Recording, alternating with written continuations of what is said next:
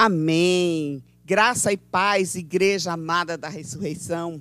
Hoje, como o nosso ministro falou, nós tivemos uma pane no templo da igreja anglicana ressurreição, mas não tivemos pane na igreja. A igreja de Cristo está reunida para celebrar, para adorar, para entregar a Ele todo o seu louvor, toda a sua adoração. E hoje nós estamos agradecidos ao Senhor porque pela tecnologia avançada que temos hoje, nós temos a possibilidade de entregar a mensagem transformadora, a mensagem restauradora a todos aqueles que buscam, que anseiam por uma proximidade com Cristo. Seja muito bem-vindo, você que está em casa. Eu quero me apresentar.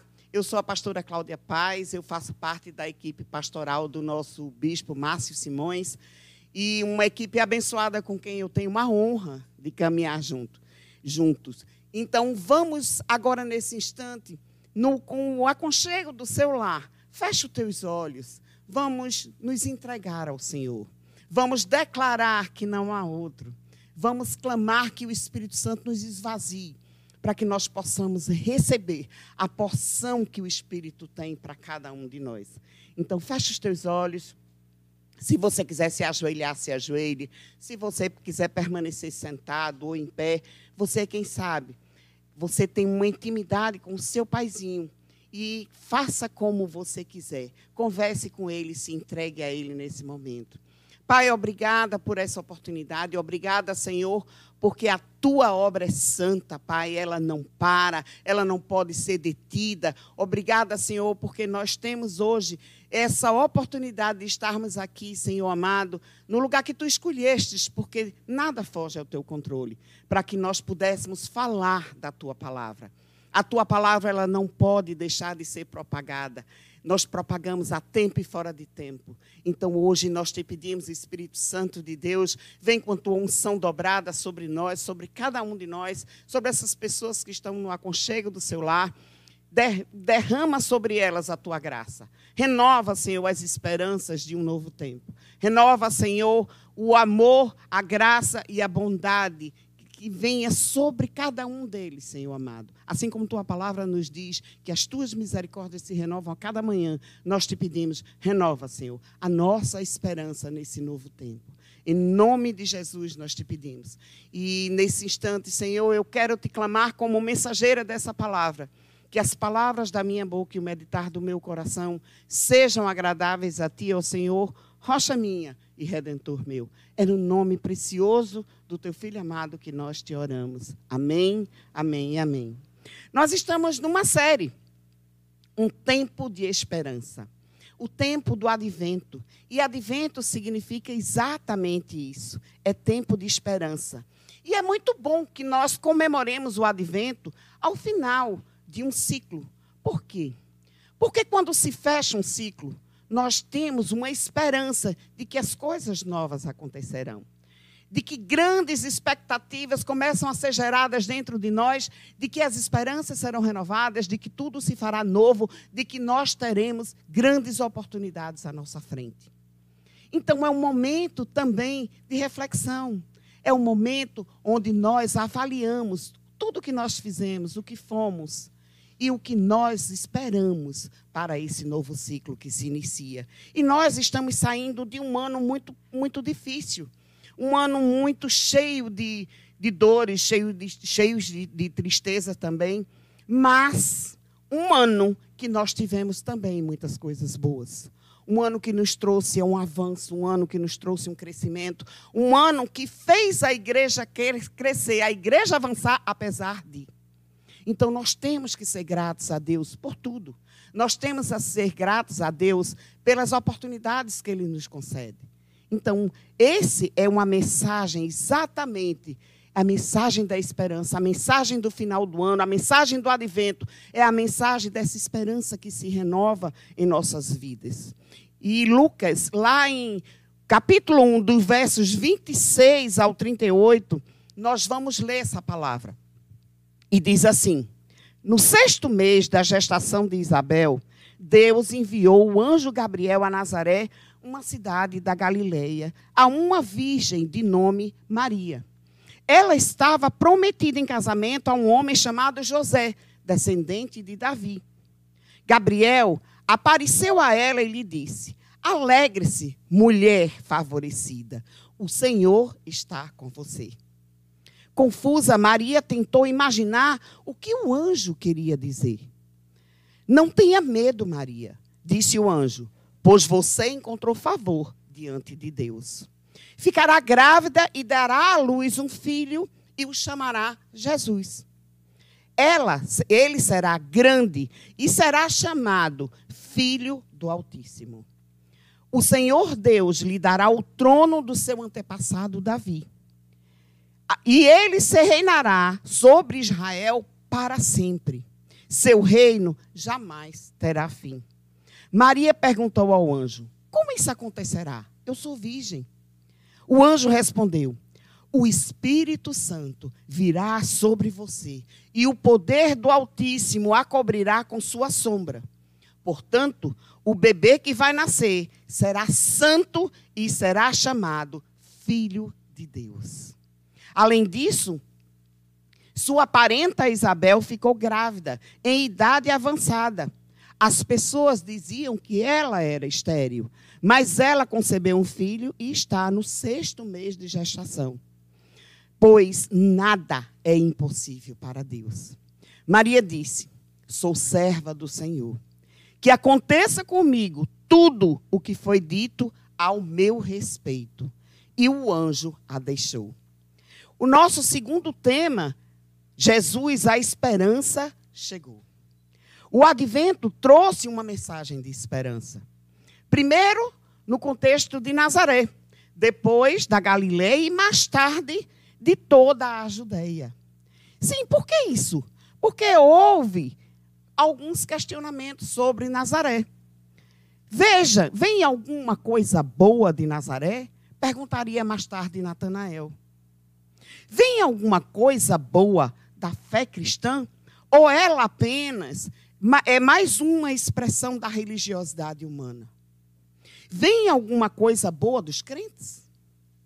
Vem alguma coisa boa, alguma coisa interessante da família da, da ressurreição? Alguém respondeu a Natanael: Venha e veja. O mesmo convite eu faço a você hoje.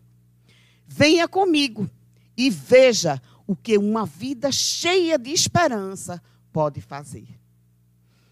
Então, para renovar sua esperança nesse novo ciclo que está prestes a iniciar, é preciso ter algumas atitudes. A primeira atitude que nós precisamos ter, descanse. Deus planeja e cuida de cada detalhe da sua vida. Lucas 1, 26, 27 diz isso. Os detalhes de como Deus cuidou para que o Salvador do mundo viesse fosse anunciado, o zelo que ele teve com Maria. Ele enviou um anjo a uma jovem, uma jovem de 16 anos, mais ou menos, num vilarejo simples, uma vida pacata, que nada de diferente, de extraordinário acontecia. Nazaré era uma região uma cidade muito, um vilarejo muito pobre e, e, localizado também numa uma região pobre e desprezível, insignificante, que era a Galileia. Então, muita simplicidade em um único evento. Mas Deus tinha um plano, ele tinha um propósito traçado já. E ele cuidou de cada detalhe. Havia profecias que precisavam ser cumpridas e Deus as faria cumprir, de todo jeito. Por conta desse cuidado que Deus teve com os detalhes da história, ele teria que fazer com que essas profecias se cumprissem realmente. Então, deixe-me lhe dizer algo aqui. Renove a sua esperança nesse tempo de advento. Tem, tendo a certeza de que, assim como Deus cuidou dos mínimos detalhes da vinda do Salvador, Deus está cuidando dos mínimos detalhes da sua vida. Nada foge ao controle de Deus. Entregue a Ele, descanse. O Salmo 37, 5 diz assim: Entregue o seu caminho ao Senhor, confia nele e ele agirá. Outras versões dizem: o mais ele fará. Olhe para o universo, olhe para as estrelas. Gente, não há nada fora do lugar. um mínimo atraso que acontecesse, haveria um caos no universo. Mas Deus cuida de tudo. Olhe para o funcionamento do corpo de um bebê. Olha para o funcionamento do teu corpo. Inúmeras reações bioquímicas acontecem de uma forma é, organizada, de uma forma sistemática, para que tudo ocorra da melhor maneira possível, para que o seu corpo funcione perfeitamente, a contento, e gerando, gerando em você saúde. Deus é extraordinário. Olha para a agricultura, gente. O lavrador vai, ara a terra, fofa a terra, aduba, prepara a terra, lança as sementes. Ele não fica lá, olhando para ver se a semente cresceu, olhando para ver se a semente vai germinar. Não! Ele sabe que a natureza fará o trabalho dele. Ele plantou a semente e ele vai para casa dormir. Com a esperança de que no dia seguinte a natureza cumprirá o seu papel, porque Deus assim determinou. Então, outra ilustração exatamente é é exatamente isso que a gente precisa entender que Deus ele cuida dos mínimos detalhes. Ele cuida das pequenas coisas para nós. Nós não precisamos nos preocupar. A ansiedade é um excesso de preocupação quando nós temos um Deus que cuida de tudo. Nada foge ao controle dele. E por que, que seria diferente com você? Que é, é a primícia do Senhor. Você é a obra mais perfeita da criação. O Pai te ama tanto que te criou para louvor da sua glória. Então, por que ansiedade? Deus está trabalhando nos mínimos detalhes da sua vida, mesmo que você não consiga enxergar.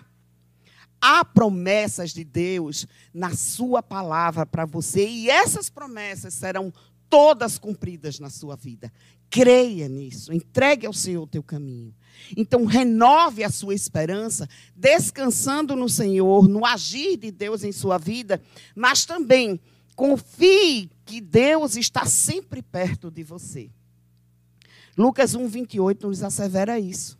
Veja o que é que o texto diz. O anjo, aproximando-se dela, disse: Alegre-se, agraciada, o Senhor está com você.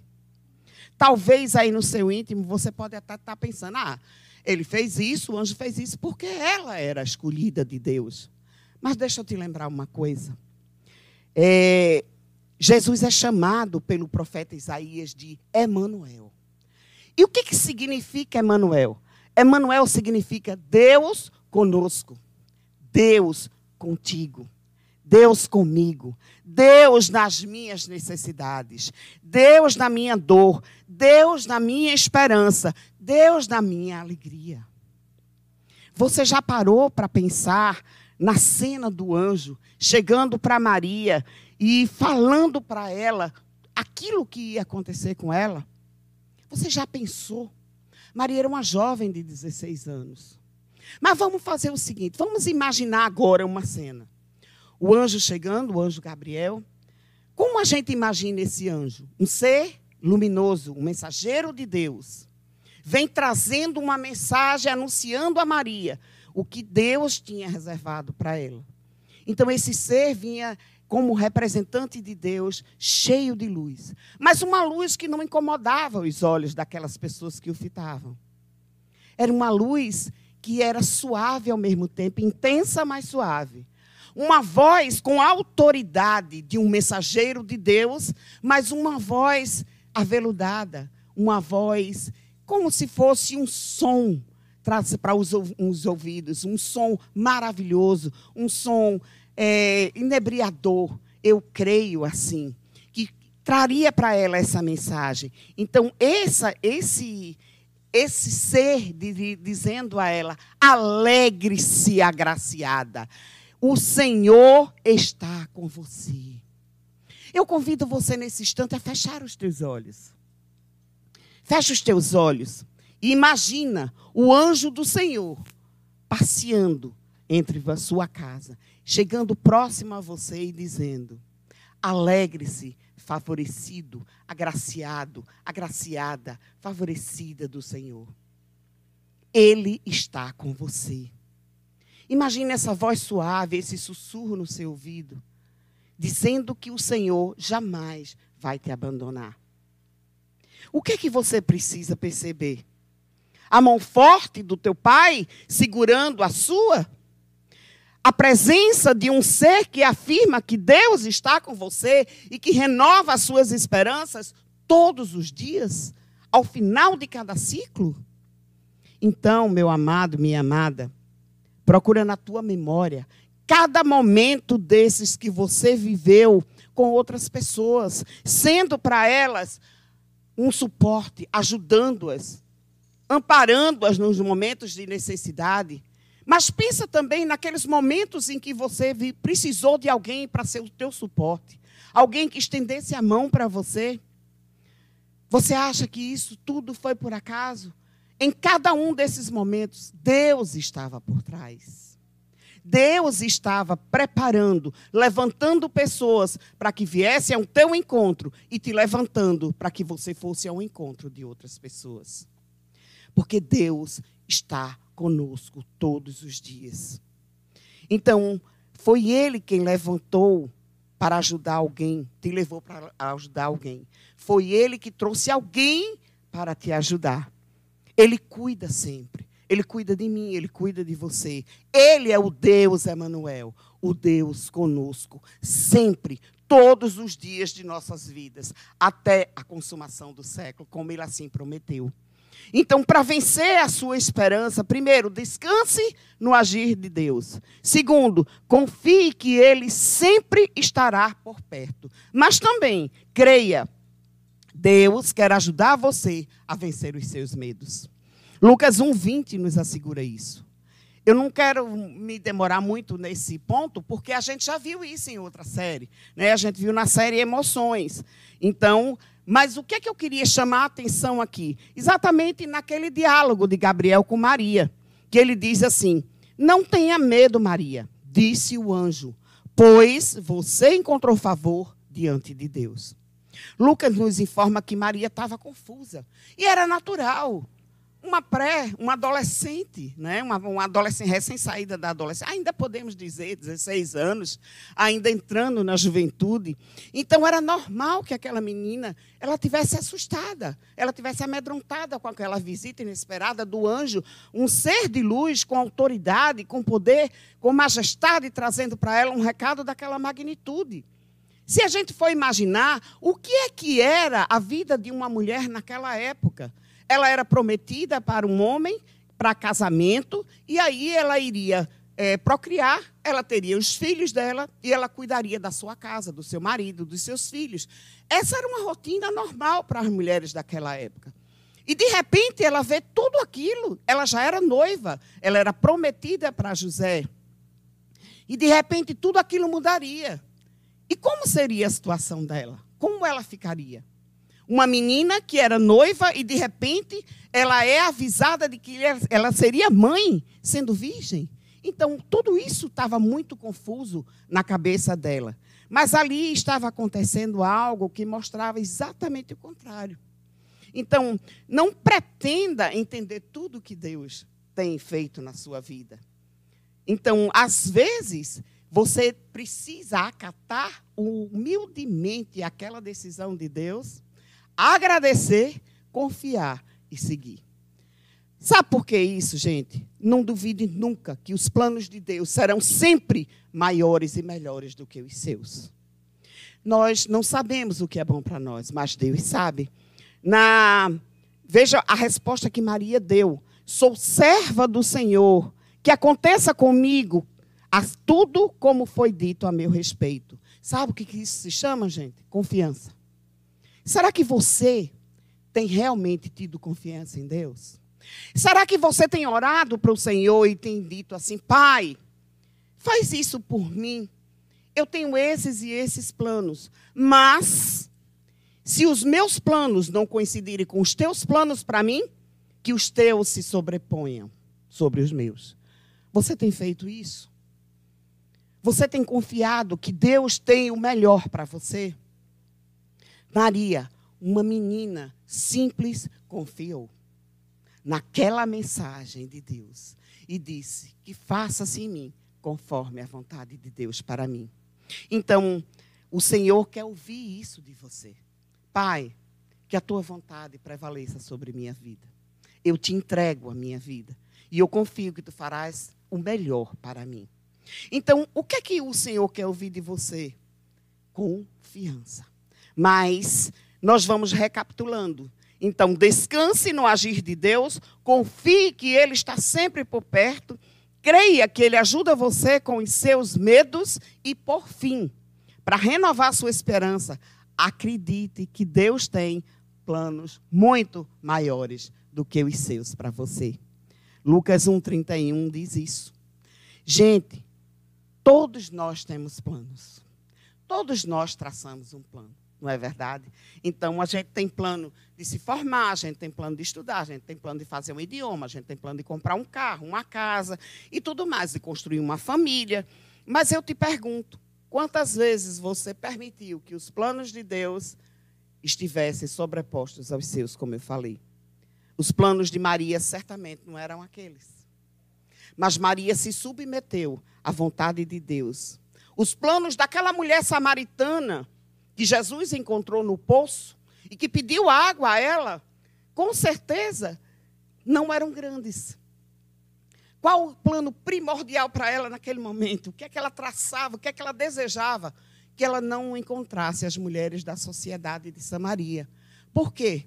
Porque ela era tida como uma prostituta. E ela não queria ser humilhada por aquelas mulheres. por isso que ela ia para aquele poço, naquele horário, num sol inclemente, sol a pino, para que ela não tivesse o desprazer de encontrar pessoas que a humilhassem cada vez mais. Então, Jesus tinha outro plano para ela.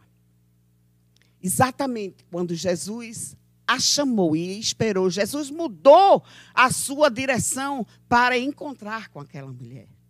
E Jesus ofereceu a ela a água da vida. E assim mudou completamente os planos dela. Tornou aquela mulher a primeira evangelizadora de Samaria. Mandou que ela fosse anunciar o Messias. Aquele que poderia transformar, como transformou a vida dela. Então, de prostituta a evangelizadora, os planos dela nunca Nunca nos planos dela estaria isso daí. Ela jamais imaginaria que se transformaria numa evangelizadora. Mesmo que a princípio nós não entendamos, nós precisamos obedecer. É fundamental que obedeçamos. Pois bem, quais eram os planos de Maria? Os que eu já falei: casar, ter os seus filhos, cuidar de sua casa, viver numa sociedade simples, uma cidadezinha, um vilarejo pacato, com tudo tranquilo. Mas veja o que o anjo falou para ela: Você ficará grávida e dará à luz um filho e o chamará Jesus. Gente, presta bem atenção ao que a palavra de Deus diz. Nunca esqueça, o homem pode planejar, mas a resposta adequada virá do Senhor. Está lá em Provérbios 16, 1. Em toda a história, Deus mostrou isso. Lembram? Um pequeno batalhão de 300 homens venceu um exército de 135 mil soldados? É impossível, humanamente falando. Só foi possível porque foi Deus quem deu a ordem. Deus saiu tirando os homens para que os homens não se gloriassem da vitória. Ele foi o doador daquela vitória. Foi ele quem fez aquele exército vencer.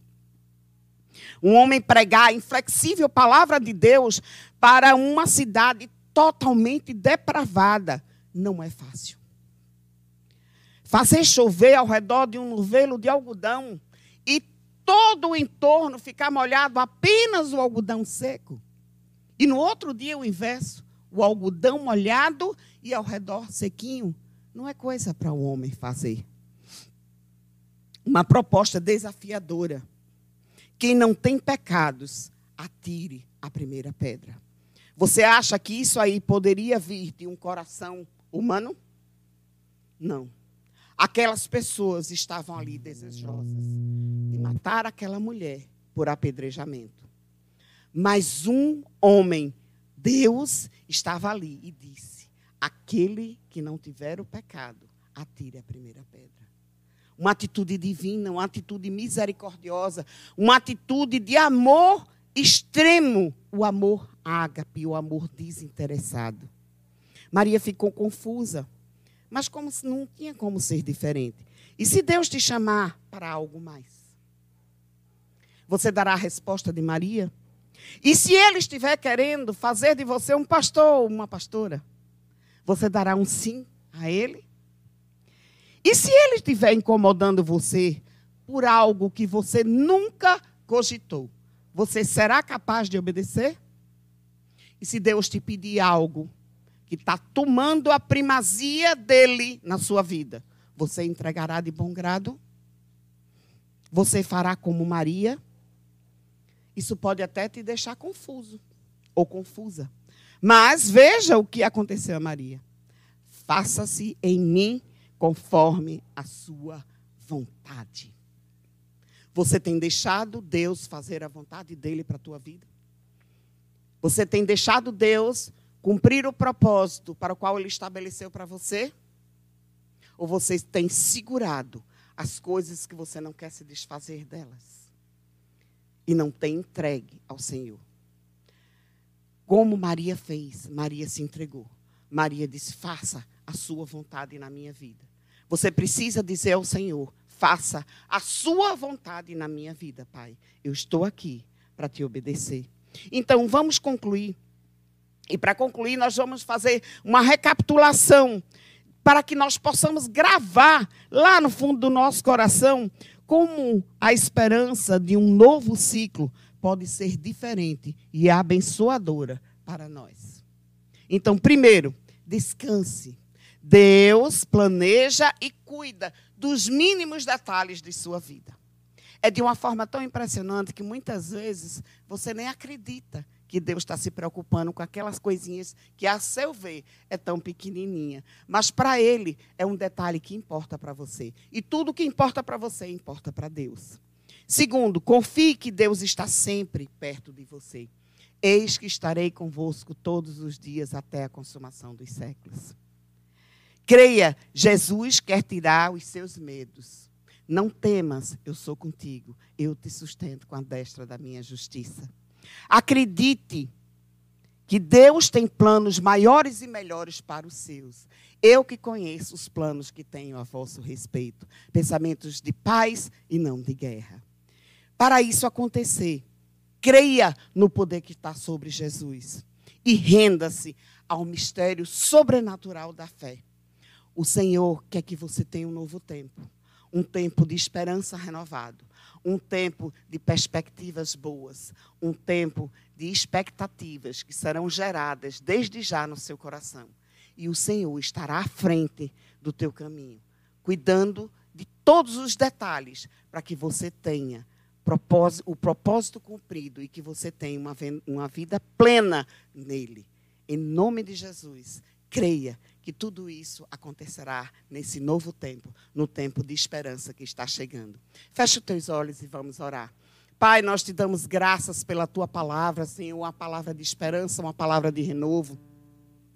Quando pensamos que tudo, Senhor, está no fim, tudo tem terminado, tu vens e diz: Eis que eu me levanto como o sol da justiça sobre tua vida. E nós te somos gratos por isso, Pai. Obrigada, Senhor. Cuida de cada detalhe, continua cuidando de cada detalhe de nossas vidas. Nós queremos sim dizer: sim, Paizinho, eu aceito tudo que tu tens para mim. Eu te obedeço, Senhor. Eu entrego a minha vida em tuas mãos. E eu quero te dizer, Pai, faça-se em mim conforme a tua vontade. Em nome e por amor de Jesus é que nós te oramos. Amém, amém e amém.